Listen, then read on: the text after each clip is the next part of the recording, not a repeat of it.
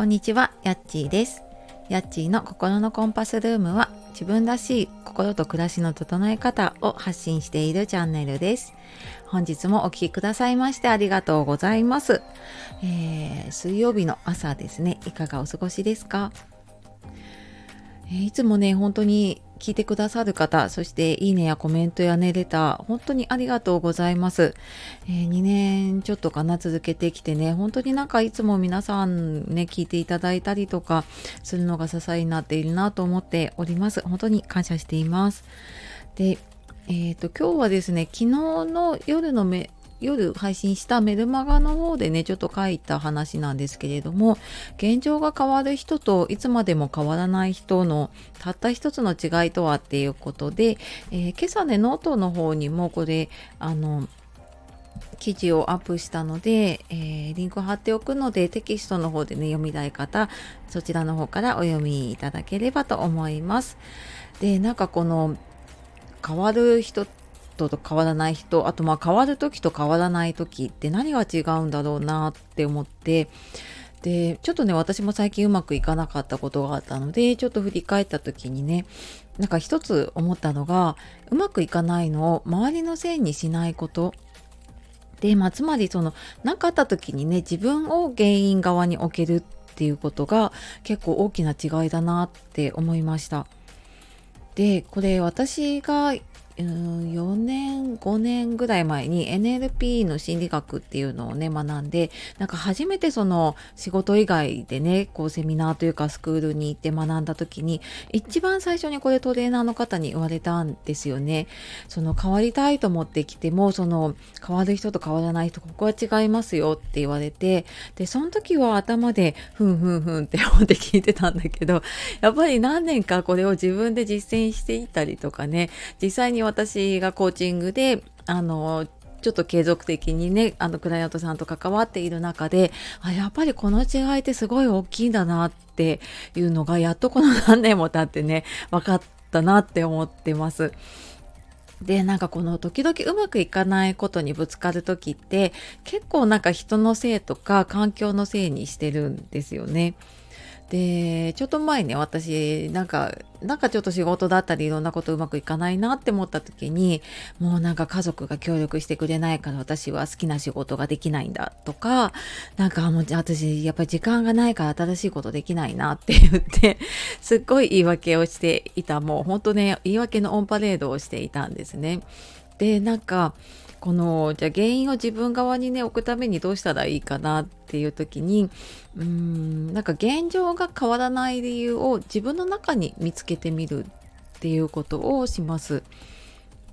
でその例えばね家族が協力してくれないからじゃなくてじゃあ自分に何か原因があるのかなってなんか変わらない理由ってなんだろうなってそれをなんか外とかね人のせいとか環境のせいじゃなくってじゃあ自分にできることって何なんだろうなとか自分はできる限りのことやったのかなっていうふうに考えてみると自分の中に原因が見つかるのであじゃあこういうふうにやってみようっていうふうにねできると思うんですよね。でなんかさっきの私その家族が協力してくれないからって言った時にあのじゃなんか自分方ななんかどうすればよかったんだろうなと思った時に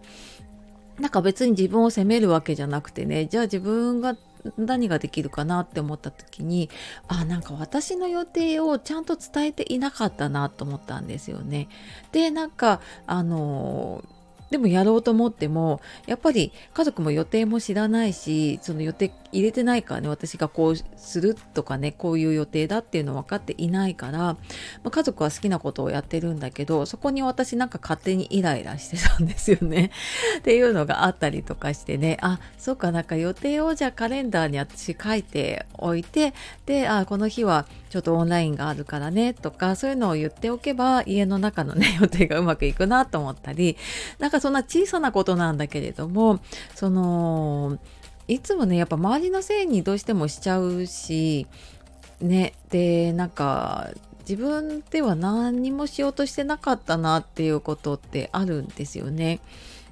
でまあなんかこれね私前にも話したかもしれないですけど私たちってこう今の心地よい状態から抜け出したくないっていうその変わりたくないっていう現状を維持しようっていうね習性持ってるんですよね。あの現状維持バイアスとかね言われたりいろんな言い方されますけどあの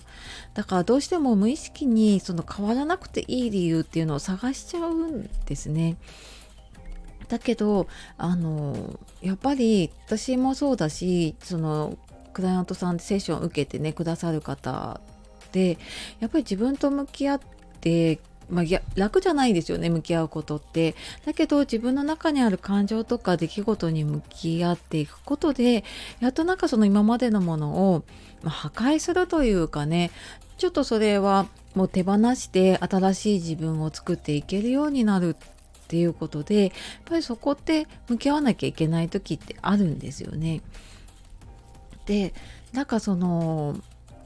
そういうふうにねやっていくことってなんかうんやっぱり変わっていく方ってその変わるための行動を取り続けてるっていうこともねもちろんありますよね。なんか一時的にねちょっとこううーん考え方変わってもどうしてもやっぱり元に戻ろうとしてしまうのでじゃああの習慣にするためにね私はなんかセッションの中でじゃああのこういうことを次やっていきましょうっていうのを一緒に決めてるんですけど例えば何か楽しかった良かったことをね1日3個日記に書いていくとか